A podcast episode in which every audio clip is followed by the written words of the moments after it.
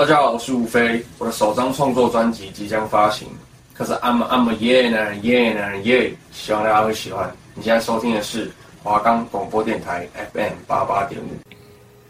人生中总是会有各种喜怒哀乐的时刻，举凡像是人生中最挫折的时刻，人生中最开心的瞬间，人生中最具有勇气的时候，人生中最值得为自己感到骄傲的一刻，人生中最焦虑的时刻。人生中最感动的时刻，人生中最满足的时刻，人生中做过最丢脸的事，人生中感到迷茫的时刻等。希望透过这些主题，能够与大家在学业以及职场上的困扰与问题相互连结，进而引起听众们的共鸣，让收听节目的听众们能够得到心灵上的慰藉，使他们能够充满动力的去面对这一个星期的挑战。我们的节目可以在 First Story、Spotify、Apple Podcasts、Google Podcasts、Pocket Casts、Sound On Player，还有 KKBox 等平台上收听。搜寻华冈电台就可以听到我们的节目喽。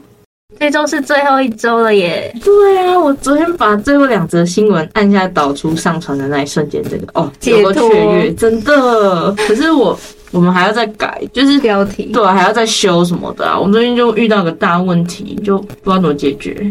哦，像我也昨天也是啊，差点就是交不出最后一则新闻。我还想说，这一周是怎样？老天在搞我嘛？因为这一周的新闻，我从一开始找受访者就很不容易了，就一直找不到人。我这一周是要找药师，然后就一直找不到人，不知道是药师哦，天生比较害羞，还要腼腆，是不是？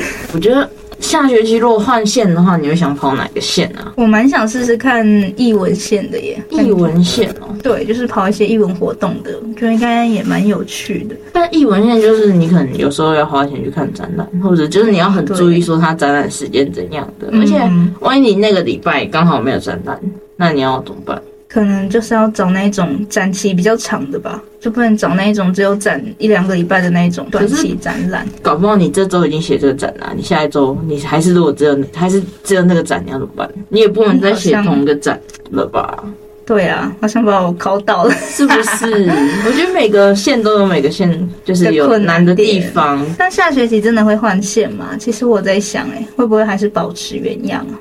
会吗？我也不知道，是希望可以尝试不一样的线的。那你会想要尝试看看哪些？其实我想要把休闲活动健身线留着，因为我觉得休闲活动健身线范围蛮大的，所以其实要好找一点。然后我音乐线我一定要换掉。音乐线因为很多那种受访者可能有些人就是常常就是在国外啊，不然就是都有固定在上课什么，还是表演啊，所以他们就比较瞧不出时间啦。嗯，所以我觉得音乐线不好跑，所以想换个社区线吗？还是换个？我也不想要校园线，因为我想说想要借这个机会可以到处去，就不要局限在校园这样。那社区线是不是就要跑你家附近的？对啊，这样也蛮刚好，就是假日回家就可以找新闻啊，就不用说到处跑。听完你这样讲，我觉得我还蛮想保留健康养生线的，因为我现在目前是跑健康养生跟书籍，但很好笑，我这一学期八折好像全部都是在跑健康养生，因为书籍其实我不太知道要跑什么。如果找那种可能有名的出版社啊，然后问哪一本就是很畅销的书啊，然后问他说怎么可以达到这个业绩啊，还是什么行销，或者是什么出版社经营之道啊之类的，也是可以。有一种那种旁观者清的感觉，自己看别人的题目都感觉很好做。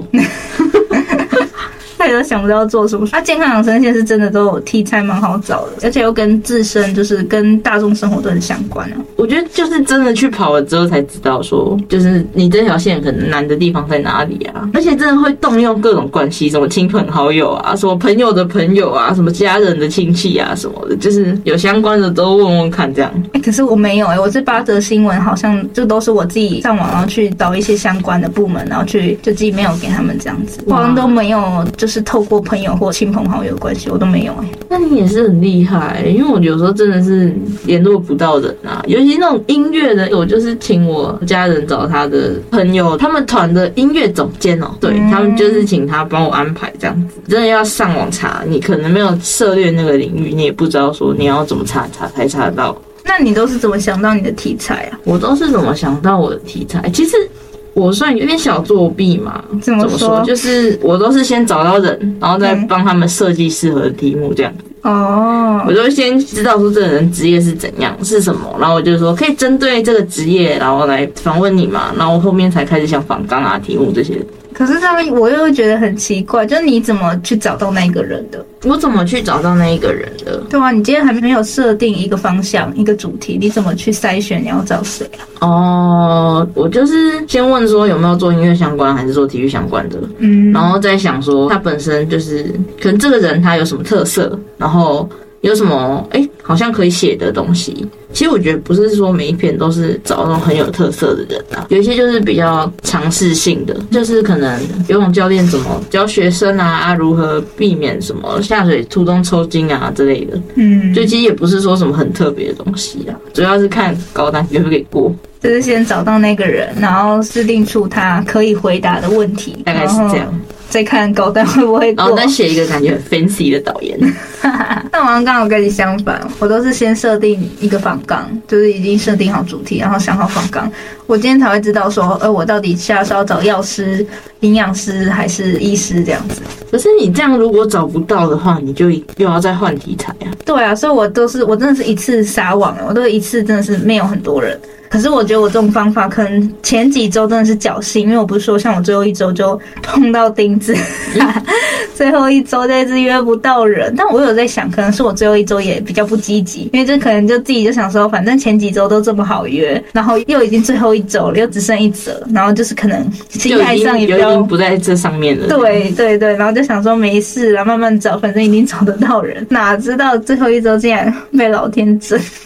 我这一周也是啊，那个新闻生产出来标题就是有问题啦，现在还想不到解决方法，所以我也不知道怎么办。回顾第一周，从我们知道说要我们自己去点新闻，自己去生一篇新闻出来的时候开始，我觉得就有一种很彷徨无助的感觉，就有点觉得自己弄要怎么弄啊，我不会弄怎么办？就觉得好多问题在等着我要去面对那种感觉。因为是只有我自己一个人，因为我们以前大一有做类似的东西，但我们都是分组，都是一定会有两三个人这样子。对啊，可能一个人负责写访纲，一个人负责约人啊，然后一个人负责最后统整，所以现在，现在变成就是都要一个人全部包办，我也觉得就蛮挫折的，真的开始会不知道该怎么办。那我觉得这种心境呢，刚好就蛮符合我们这一周想要跟大家分享的歌曲。我们这一周要跟大家分享的歌曲是《逃跑计划》的《夜空中最亮的星》。其实我一开始听不是听原唱的版本了，因为那时候是因为邓紫棋唱之后。这首歌才突然就是爆红了，一开始其实还好，没有到这么广为人知。那时候听到邓紫棋唱的版本之后，然后就是爱上这首歌，以为它是原唱，因为很好听，真的很多人都以为他是原唱。但其实我觉得邓紫棋唱的版本跟原唱的版本给人家的感觉不太一样。邓紫棋的版本好像更有力量，那原唱给我的感觉好像有点像是那种娓娓道来，在诉说迷茫的过程，然后还在找寻方向的感觉，好像还在那条黑暗的道路中，然后在寻找未来的方向的感觉，但邓紫棋唱的版本比较有一种，就是最后好像真的已经找到出路的感觉。就我觉得两种版本都是好听的，但是给人的感觉其实好像有点不太一样。那你对这首歌有什么感觉？我也觉得邓紫棋那种，你已经找到目标，然后他要鼓励你，就是更坚定的往那个方向去。然后逃跑计划是给人一种，不管你现在在迷茫，还是你现在不知道未来的方向，没关系，就是我们都会接住你的那种感觉。哎、欸，我觉得你讲很好、欸，哎，有一种他好像与你同在的感觉。我觉得逃跑计划的版本是这样，然后邓紫棋的版本会更像是好像在鼓励你。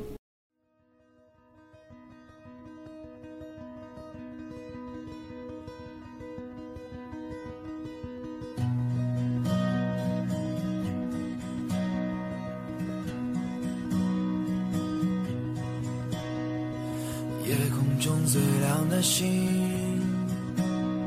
能否听清？那仰望的人心底的孤独和叹息？哦，夜空中最亮的星，能否记起？曾与我同行，消失在风里身影，我祈祷拥有一颗透明的心灵和会流泪的眼睛，给我再去相信的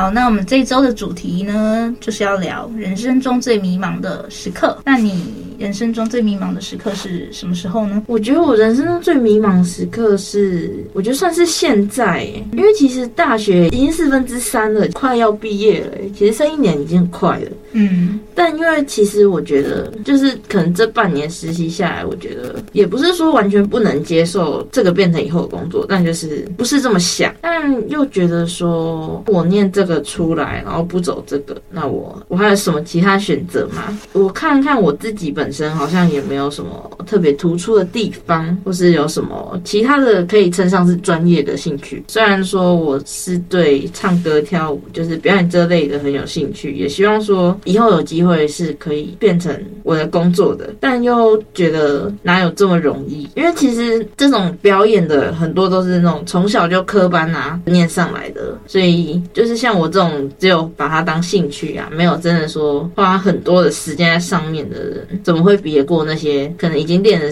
几十年、十几年的那种人？所以我觉得就是蛮迷茫的吧。就是我要选择我比较有办法做得来，但我不喜欢的工作，还是我喜欢但我。我不知道我有没有办法去做的工作，我就觉得蛮迷茫的。有时候也是会问自己说，你想要怎样的生活？但有时候又会又会想说，有时候想要怎样生活，可能不是我可以自己做主的，就是要看我有没有那方面能力啊，有没有那个能力让自己过到自己想要的生活。这样，所以最近就一直有这种感觉，就觉得我不想毕业哦。毕业之后就会觉得，人家说那种毕业即失业的感觉，就是毕业之后你就不会有那种每天就是固定的事。情要做，固定一个地方去啊。你毕业之后，你再靠爸妈养，也有一点说不过去啊。那你就要自己去想办法赚钱啊。所以你还是，我觉得可能刚开始吧，刚开始应该没有办法，就是马上就做到自己想做的工作，一定还是会先找一个你可能勉强还做得来工作，至少你先有一个经济基础，然后再去慢慢发展你的兴趣。但讲到这边，我又觉得我很庆幸我是读新闻系，因为至少我如果没办法走表演的话，我还有一个其他的选项，不像说。那种，其实那表演本身也是一条比较不稳定的路，我觉得，因为它不像说一般的公司，就是你每天就是固定要做什么事情这样啊，而且有一些可能是那种外面接 case 的，万一都没有这种 case 找你的话，那你不就都没有收入？所以我觉得还是要先有一份稳定的经济收入，然后再去对支撑你的梦想，然后朝自己想要的方向努力这样。但我觉得其实可以先去尝试，就是不一定要就不用想那么多，反正我觉得就是先做了再说。你就是你今天喜欢做什么，你就可以先去尝试看看。包括像现在，就是你用不说可以自己接 case 的方式嘛？我觉得现在像学生方面，你也可以就稍微去找一些，然后就是可以去尝试看看，就不一定说一定要到毕业了，然后你才真的开始出发。觉得现在就可以先去做一些小尝试，就是现在就可以先试试看看你是不是真的热爱这个东西啊？就像你找打工那种概念吗？嗯，有点像，但是因为你们那一种表意方面的，好像就。不是像一般打工这么固定的嘛？就时间上应该也是比较呃，可以用零碎的时间去做，去尝试看看。那你觉得你人生中比较迷茫的时刻是什么时候？我觉得当然也是对未来感到迷茫的时刻，但是我的时间点可能跟你不太一样，因为你是现在开始迷茫嘛。哎，但你现在是大三，因为我好像也是大三开始迷茫，但我现在大四。对对对，本科系大四。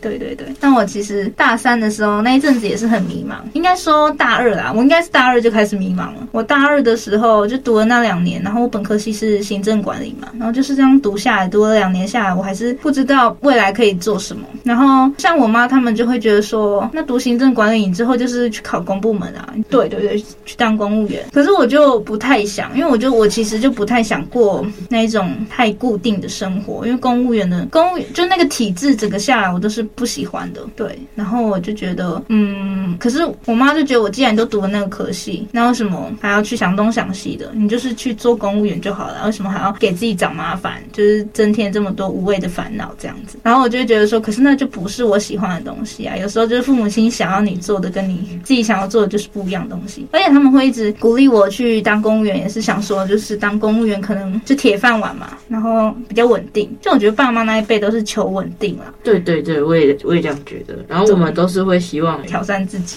像我其实就还蛮喜欢做一些比较有挑战性的事情，然后就是每天都可以去尝试不一样的事情。对，我不想要就是一直都做同一件事情。所以说我大二的时候，其实那一阵子就很迷茫，然后就是也曾经有想过要转系还是转学啊什么的，反正就是不想再继续读那个科系了。可是就是身边就是没有人支持我，就是我妈可能会觉得说，就像我前面讲嘛，就是她觉得干嘛自找麻烦？那、你就读两年了，都已经一半的时间过去了，为什么还要再去那边想东想西的？朋友倒是他们都有鼓励我说，就是可以去找，就是去呃读自己喜欢的科系这样子。但是可能还是欠缺一些勇气啦。我觉得那时候 那时候就还是想着说，应该我觉得也是我有点贪心，我就是不想放弃。我自己也会想说，哦，我之前已经读了两年了，就是已经修了那么多学分了，我也不想要就是中途放弃。对，那我今天如果是真的去转系啊，转到其实我之前对新辅系那方面也是蛮有兴趣的，所以其实我那时候是在有想要转系去心辅系啊什么什么的。那我想知道说，为什么你当初会想填行政管理系啊？那时候是职考，职考不是可以填一百个志愿吗？嗯，然后我那时候好像就是把我觉得我不排斥的科系全部都填上去，就后面填的那些，因为我真的是有把一百个志愿都填满，就觉得先有学校再说这样。对，那殊不知好像是第五十几个志愿才上的吧，反正就是很后面的志愿了，所以就是只能上那里。觉得说哈，怎么这么后面的志愿才上？虽然是不排一次，但是也没兴趣啊。而且那时候其实根本不知道行政管理在干嘛。然后像包括进来之后那一两年，真的是浑浑噩噩的，就是那其实我觉得我们科系蛮好过的。怎么说？就是你。反正你有读就一定会过了，但是就像我 一开始说，它就是它算是一个比较没有挑战性的科系，我觉得就是跟它未来的职业发展也是一样，就是很稳定。只要你今天不要太混，其实好像怎么考都会过。那你有没有想过，如果你当初你没有填那么后面，然后你可能只填三十个志愿，然后你落榜重考的话，你现在你觉得你会到一个你比较更想要去的科系吗？可是我不会，我那时候就是想，真的是想着至少要有先先有学校先上。然后之后可能再转系干嘛的，反正就是有点先卡位的概念。我不允许自己就是重考了哦，不想再不想浪费那一年。因为我觉得我重考那一年应该也不会多认真准备，而且如果身边又没有朋友陪你一起，就是没有那个动力。真的，我看到大家都都在玩，大家都放松，然后就你一个人在那边拼。对啊，像那时候，包括那时候指考的时候也是啊，就是其实就是班上也很少人要指考，所以就是其实已经没有没有什么动力了那时候。所以其实我指考的成绩好像是比比学测还要差，所以我其实很后悔我指考，因为我。其实学测的时候就有上一间学校了，但是好像我就一直以为我指考可以更好，人人总是这样想要追求更好，但殊不知根本就是达不到啊。应该说我不够努力啊，那时候，所以就是没有没有如愿，对，没有如愿的，就是到我想要的学校啊，然后上我喜欢的科系这样。但我其实说我大二的时候很迷茫，那我大三的时候应该算是一个我人生的转捩点。就我大三不是就开始双主修了吗？然后我那时候不是一开始说我对对心腹也蛮有兴趣的嘛，所以其实我那时候对好像有填心辅系的双主修跟新闻系，因为我那时候其实高中的时候我最感兴趣的就其实就是传播方面跟心理学方面这两个方向的这两个类型的科系这样子。对，所以我那时候大三双主修我是都有填，但心辅系我们学校的心辅系其实还蛮排外的吧。就是，所以它其实标准也定蛮高的，双主修的标准定蛮高，包括像是你去选修他们的课，其实也很难选他们的课，他们的资源只给自己的学生用，他们其实不太接受外系的来修他们的课这样子。我之前有去修过，然后就发现就是很多课都被挡修，那之后是有想过用双主修的方式，然后去去修那一些课，但后来就是标准也没有达到，因为他们标准好像要嗯系上前百分之十的人吗？还是前二十前百分之。二十我忘记了，但是反正就是因为我大一、大二就是过得很废嘛，然后所以就是成绩也没有好好的争取，所以其实就达不到他的目标嘛，所以就没有申请上。然后之后是来到了新闻系，但其实我就说大三是我人生的一个转捩点，就怎么说呢？就是我觉得我自从大三双主修新闻系到现在，我觉得我对人生的方向有更明确了，更坚定了。所以其实现其实现在我不会觉得到像之前那么迷茫，之前真的是一想到未来要干嘛。要做什么就觉得很焦虑、很迷茫，就很不知所措。但其实到现在就比较不会有那种那种感觉了。现在好像已经有明确一个方向，只是可能那个方向还有很多条分支啊，但是就是大概有已经确定一个方向，就不会像之前是就是一片迷茫、一片茫然这样子，都不知道要干嘛。对，然后现在的话，包括我现在不是也有另外自己在电视台打工嘛，就是有比较知道自己要干嘛。虽然未来不不一定会继续朝着这一方面前进啊，但是就是至少我现在的心态上是有比较坚定了，不会像之前这样子无所适从。那你刚刚听下来你这样讲，我觉得你不喜欢过每天过一样生活这一点，跟我蛮像。这也是我想要当就是演艺人员的原因，嗯，因为他们的工作范围很广，可能从演戏、唱歌到主持节目啊、拍杂志，都是他们的工作范围啊。但我觉得这他们的代价就是就是不稳定，是没错，对，但是会比较多尝试，就是要看你有没有办法接受。红起来，嗯，才会有比较稳定。可能你拍戏啊，拍戏至少会拍一段时间嘛，或者是说你出专辑啊，前面的准备什么的也是会一段时间，嗯，然后如果不红的话，可能就是你要想。办法可能找别副业啊，然后才能去支撑你这个继续这个梦想。当演艺人员就变数真的太大，像你刚才说，就是拍戏也要拍一段时间。那你假如你花了很多时间去拍那部戏，那最后这部戏没有成功的播出，是不是也是 好像就白费功夫了？嗯，而且如果你就是你的演技可能没有很精湛的话，嗯，可能也不会有太多人记住你。对啊，然后可能导演就会觉得，就会觉得这部片效益好像没有预期好，可能下一部片就。就不会找你了，也有可能。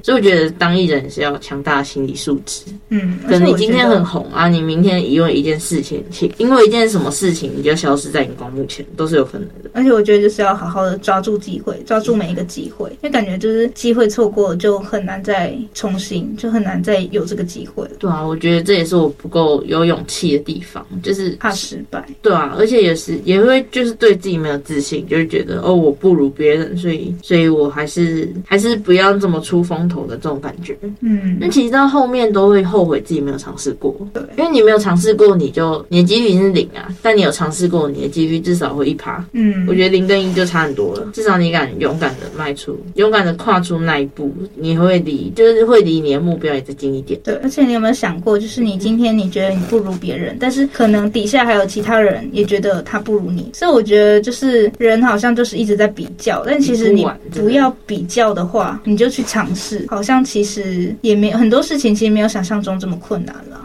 真的是要勇于跨出那一步，就跟我们前几周的主题，其实我们这几周的主题有些其实都蛮相关的。像我们之前就有聊过，说人生中最有勇气的时刻。所以我觉得你会迷茫，就是因为你不知道要往哪个方向前进，或者是说你没有勇气跨出那一步，跨出你的舒适圈。所以其实我觉得每个人应该都要去勇于为自己的人生争取啦，争取每一个机会，然后勇于去尝试。对啊，而且嗯，很多焦虑也是因为你现在的事情进度零，所以。你才会觉得我现在怎么办？我什么都还不会，都还没开始，就会有那种莫名紧张感。但其实如果你已经在这这条路上，已经已经在往前走，你就会慢慢的、慢慢的会有明确的方向，也会慢比较有那种踏实的感觉。嗯，就像我现在在电视台打工，我也是感觉虽然还没有做出什么像样的成绩，但至少我已经先进入这个行业，然后先去体验他们的一些他们的生态，他们的文化。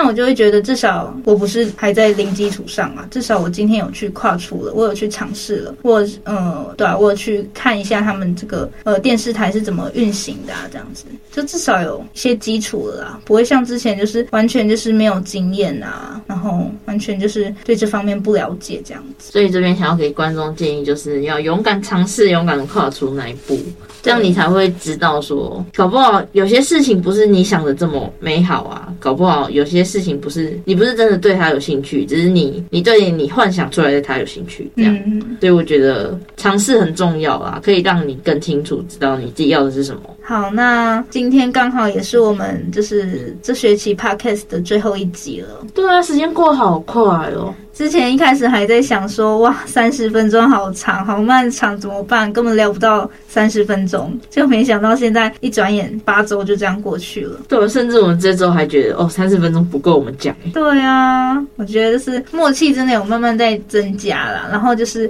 之前会这么少话，应该也是因为对彼此都还不熟悉，所以就你还不能很坦然的讲出一些你的人生经历之类的啦。那现在透过这八周的相处，我觉得我们感情也是有增进，增进许多。对对对，对啊，也更了解彼此人生中有什么特别的故事啊。对啊，就其实我觉得做这个一直对我来讲都是比较相对比较轻松的一个一个 一个实习项目吧。嗯。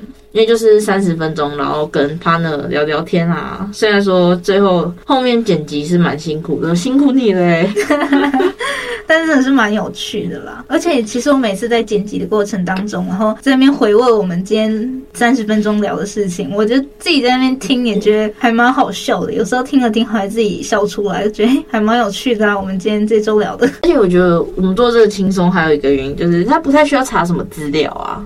就不像说可能其他做做那种星座的啊，还是做做那种韩流的啊，都要先去查过资料才能讲出来一些新知这样子。对啊，对啊，那我们就是想讲什么就讲什么啦。毕竟我们这是心理谈话节目嘛，就我们想聊什么就可以聊的。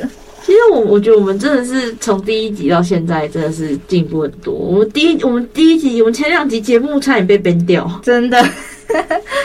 但我觉得真的，嗯，其实真的，一路走来还蛮欣慰的。一开始真的是很不顺利，就前两周的时候，就像你刚才讲，真的是。